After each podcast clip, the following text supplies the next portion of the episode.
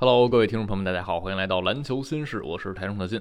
今天这期固定更新的节目啊，今天结束了三场的季后赛，这三场球呢，呃，其实不太出人意料。可能我是觉得篮网今天真的有机会去赢七六人一下下啊，但是发现最后还是没能做到。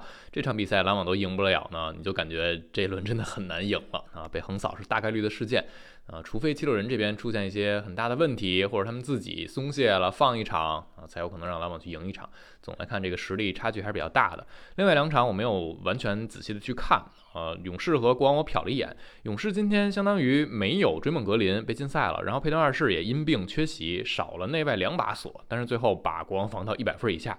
两方面的重要的原因吧，一个是勇士今天他们把一些细节做得特别好。本来前面勇士是一支全联盟失误率第二高的队了，那他们过去两场在前场篮板球这一项上也输的比较多，但是今天呢赢了前场篮板球，失误比国王要少，这个细节做的是非常好的。那赢篮板球这一项呢，卢尼就至关重要哈，二十个篮板球，九个前场篮板，这大家调侃他有点罗德曼那个数据的意思了。而且卢尼今天有九个助攻啊，没记错，我看到一个数据说。勇士球员接到卢尼的这个传球啊，出手就百发百中啊，一个没丢，九次出手全都进了。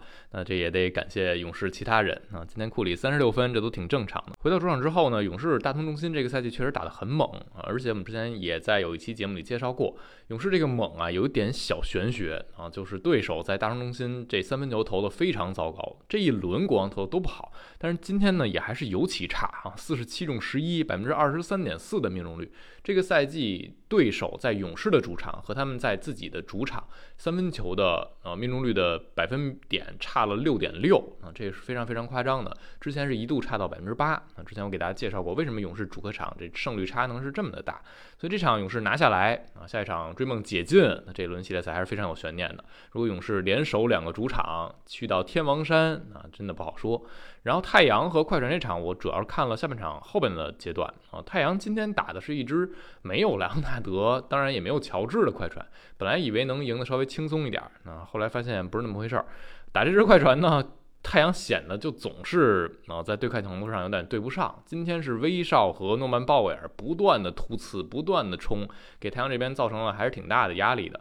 所以两边今天其实谁也没防住谁，这比分都比较高。诺曼鲍尔拿了一四十二分啊，季后赛生涯新高。威少是三十加八加十二助攻，这就是四千万级别的表现啊。然后这两个人呢，在首发阶段就相当于能够和太阳。超强的首发去抗衡，替补呢？海兰德今天又成了骑兵，拿了二十分。那这场球。太阳这边还是把首发球员的核心这个时间拉的比较长啊，蒙蒂也不是完全没做调整，比如你看今天沙梅特时间就很短了，不怎么用了，终于意识到沙梅特不好用了啊。这你要是只想用空间的话，达米安里可能他的经验，他那颗心脏是更大的。然后你要是想用别的啊，既然你不指望替补球员主动给你拿分，主动创造机会，那你就干脆上一些能量十足、能防的啊，你就上奥克吉。今天奥克吉上的时间是替补最长的，接近二十一分钟。当然这也和快船今天大量用小小阵容是有。关系的，那除了这个呢？啊，蒙蒂显得还是保守，泰伦卢是更灵活应变、更夸张的使用一些奇招的那个人啊。今天末节最后九分钟。快船这边落后十三分左右啊，十三分，所以卢指导就干脆搏命了啊，拼死一搏。他用的是一什么阵容啊？海兰德加威少加鲍威尔加戈登，然后再加上特伦斯曼啊，就全是后卫，真的是死亡五小。这五小啊，往这一摆，你别的队别说自己用过五小啊，没有这样的五小。这五个人最高的是曼恩的一米九六啊。我们看到的一个数据是，这个赛季算上常规赛。没有任何一个五人组全都在一米九六以下打过超过八分钟啊，最多就是八分钟。之前热火使过一套这样的阵容，然后步行者曾经使用了一套啊，全都在一米九六。以下或者就最高一米九六，用了差不多是六分钟。今天卢指导直接把这个阵容用了九分钟啊！而且你别说，这个阵容最后是赢分的，他们追回来八分，最后只输了五分球。很明显，这个阵容身高篮板球是劣势。最后的九分钟，太阳撸了八个前场篮板进来啊！他们靠着这前场篮板还是把优势稳住了。但是快船不断的撕咬，不断的去反击、去突刺，然后有三分机会，鲍威尔的三加一还是给太阳惊出一身冷汗。而且也消耗了太阳核心球员的出场时间，他们的体能。所以这一项你看上去呢，虽然赢的是太阳，虽然他们抢回主场优势二比一了啊，但是快船这场比赛打的一点都不差，你甚至更愿意去为他们送上掌声。那这场比赛有一个点是判罚啊，最后太阳这边罚了四十六个球。那每场比赛其实你看比赛的进程还是要结合起来，那你不能光看一发球数。万一我这个队就一直在杀伤，一直对方的防守强度太大，那就是会有很多罚球。但是有意思的是，大家也分出旧账啊，比如常规赛三月份一场太阳输给湖人的比赛，蒙蒂赛后就拿着数据统计单说，湖人一场比赛罚了四十六个球啊。一个球队一场罚四十六个，我没有办法想象怎么发生的。那 今天你在洛杉矶这边快船主场也罚了四十六个啊！你当初吐槽的时候没有提比赛的内容啊，到底对方是不是真的打更有侵略性？你也只是说了一个数。那现在你就别怪啊，球迷呀、快船那边的媒体去吐槽你这一点。其实吹罚这个事儿啊。呃，你要说完全没有主场哨，这肯定不可能啊。但你要说裁判有的时候明着黑呢，我觉得在 NBA 赛场上也还是不算太多啊。就我之前在提到 CBA 那次事件的时候，也解释过，我觉得很多时候 NBA 起码给了你说服自己的空间啊。你会觉得有一些，比如说对方就是打得更凶啊，就是得到更多哨子，可以理解的。所以哨这事儿啊，地球是圆的啊，有的时候你会占点便宜，有的时候对方占点便宜，有的时候就只是裁判的吹罚表现不好啊。所以大家还是。专注于赛场，我觉得是更好的。那么说回到篮网的这场球，那早上起来我和小陈一块儿去说的这场比赛啊，篮网已经是相比前两场把获胜的希望拉到更大了啊，但还是没能赢了。这场球被一些插曲搅得很混乱。这个是篮网希望看到的。那沃恩一直在说，我们希望把这滩水搅浑，我们希望这个比赛变得很多变数，我们不希望四平八稳的打。当然，他可能更多的指的是我们想要把比赛啊更多的抢断呀，更多的失误，节奏弄得很混乱、很快速。因为在这场之前，过去两场。七六人和篮网是整个季后赛球队里打的最慢的俩队本来七六人就是全联盟最慢球队之一，那你跟着他的节奏打，对方有阵地战那么好的武器，篮网是打不过的。那所以沃恩提到这一点，但是今天有很多意外的因素。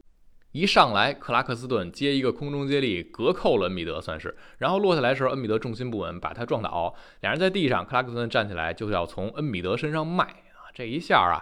年轻人血气方刚可以理解，另一方面呢，你多少还是觉得克拉克森有点挑衅的意思。那如果我实话实说，跟恩比德对子儿了，那显然是篮网这边占优。那当然可能克拉克森没有想那么多，但他那一下呢，就是想拱恩比德的火。那恩比德有点着了道了，他抬了腿去踢了克拉克森下体一下，然后克拉克森哐叽就倒了。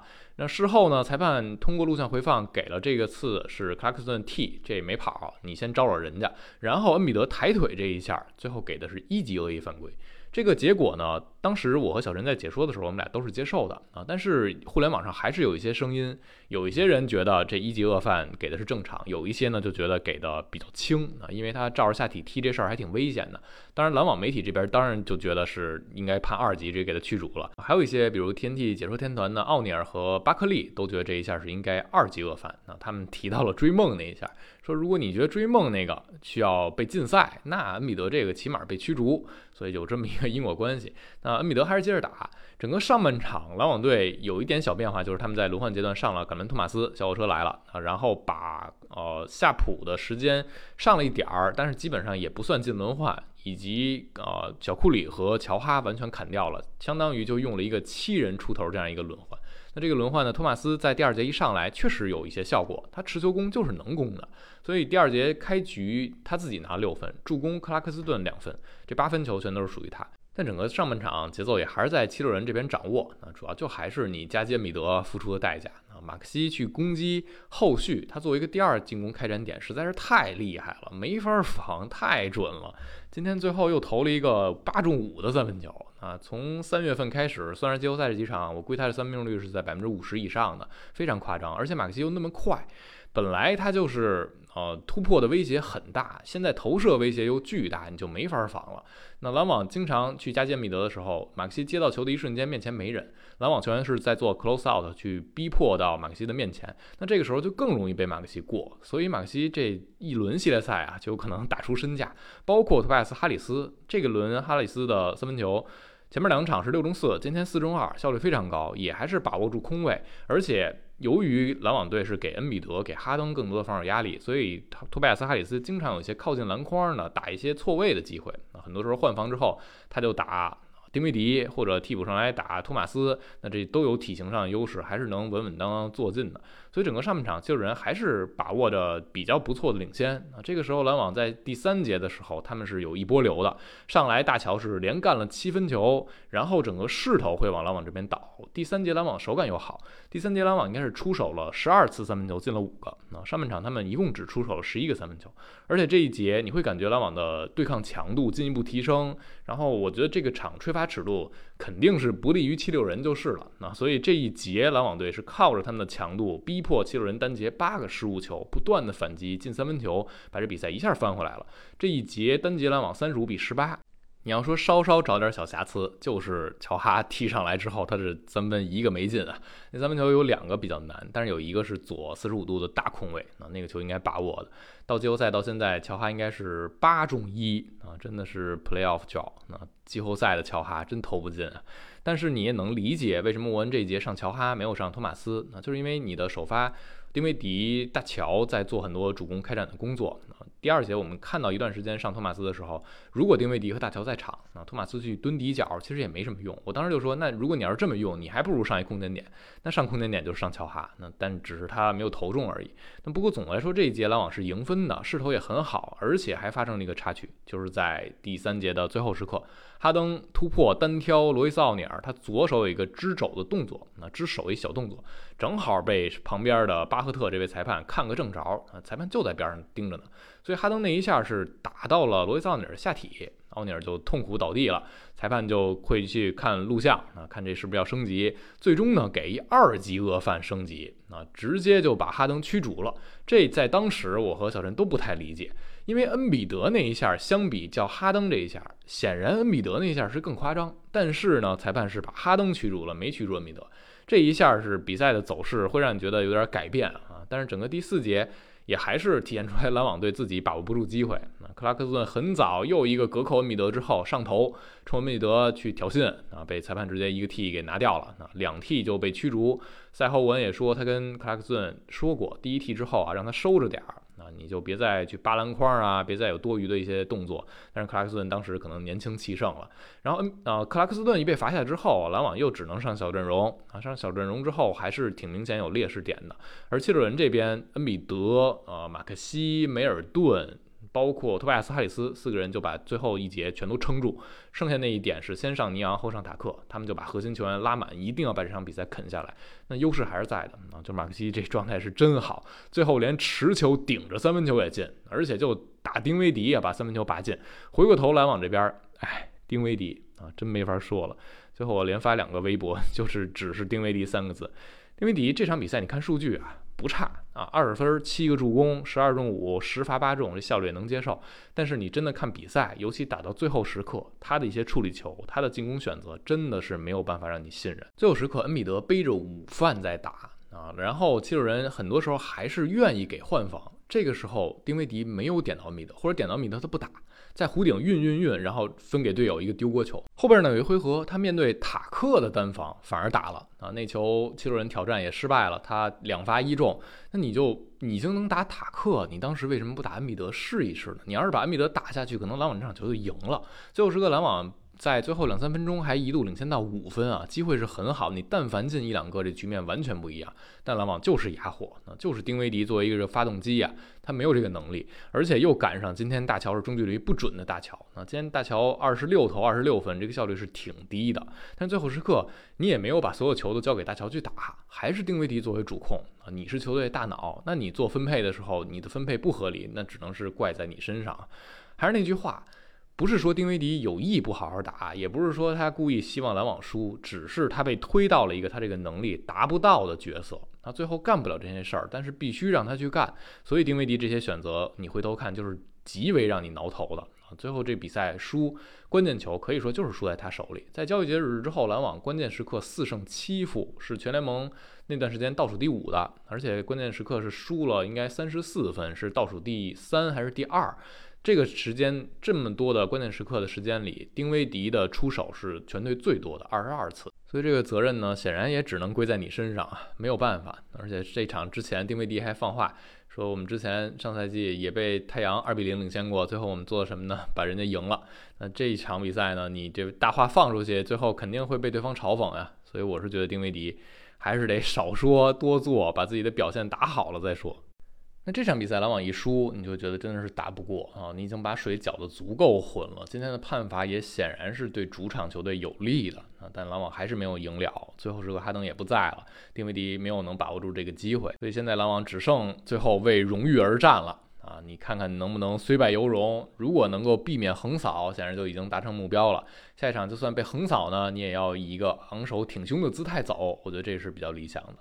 那今天还有一个挺重要的话题，就是关于恶意犯规的一个判罚问题。我们知道追梦那天踩小萨被吹了二级恶犯，直接被驱逐了，后续被追加了一场禁赛。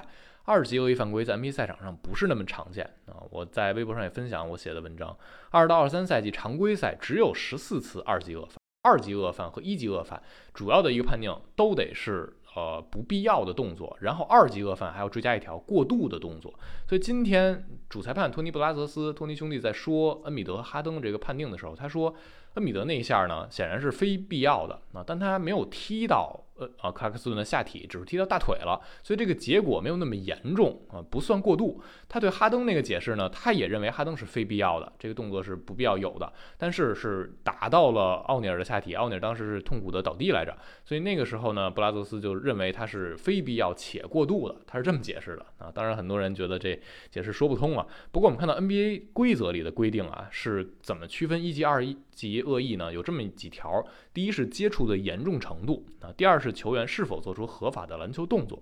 第三是对于利用手臂或手造成的犯规，有没有后续的一些附加的多余的手上的动作？第四是碰撞会导致伤病的可能性？第五是被犯规球员真正受到伤病的这个严重程度？第六是接触的结果，那比如有没有导致冲突之类的？那恩比德和格林这动作显然都不是合法的。回头你想，俩人一个二级，一个一级，可能最终裁判的依据就是小萨那被格林踩到是有伤害的，而克拉克森没有被恩比德真正踢伤，所以就觉得恩比德这不过度。而哈登这个犯规呢？重要的一点是，可能很多人觉得哈登是无意识的碰到，啊，无意识用非持球手去支开防守人，但是裁判呢是认为哈登这个动作就是完全可以避免的。他明明这个手这个角度有可能碰到罗伊·奥尼尔下体，他还是那么去支了，所以裁判是认为他这是非必要的。而过度呢，就是因为真的达到了啊。最后我们知道。在恶意判犯规的判罚上，赛后在 NBA 办公室、联盟办公室，他们还是有权去重新的审查的。重新审查有可能去追加、去升级或者降级。那恩比德和哈登这一下，我觉得啊，如果互换，大家可能反而更能接受啊。就是恩比德这边变成二级，哈登是一级，我觉得这就相对来说合理多了啊。但是我们看看吧，NBA 最后会怎么去判？两人肯定都不会禁赛，因为追梦那二级恶犯禁赛。当时负责这个事儿的 NBA 这边的乔杜马斯，他是提到了两点呢，一个是追梦有这样的过往履历，他是一惯犯；第第二点是他在当时当场挑衅了现场球迷。那这两点在恩比德、哈登身上都是不成立的，所以他们俩肯定是不会被禁赛的。那就看最后这个一级、二级有没有一个调整的空间了。那对于一级、二级恶犯呢？我们知道在季后赛是有禁赛的累积积分这么一项的。之前我忘了我们有在节目里介绍过，就是当你累积四分的恶犯积分的时候，你就会被自动停赛了。也就是二级恶犯是积两分，一级恶犯是积一分。比如哈登现在啊，如果你不取消，他是二级恶犯，他他要是再吃一个二级恶犯四分，那你就自动停赛一场。要是再吃两个一级恶犯，同样是四分，你自动再停赛一场。再往后呢，你要是累积到五分了，你还会自动停赛一场，然后五分或更多，就每次吃到恶犯，一级也好，二级也好，就直接禁赛两场。这显然也不太可能发生啊。我们知道二级计犯本来就比较少，一级计犯也不算特别多。你这球员得打成什么样，得多恶霸才能一年的季后赛吃这么多一级、二级恶意犯规？所以我们就稍微做一下了解就好了。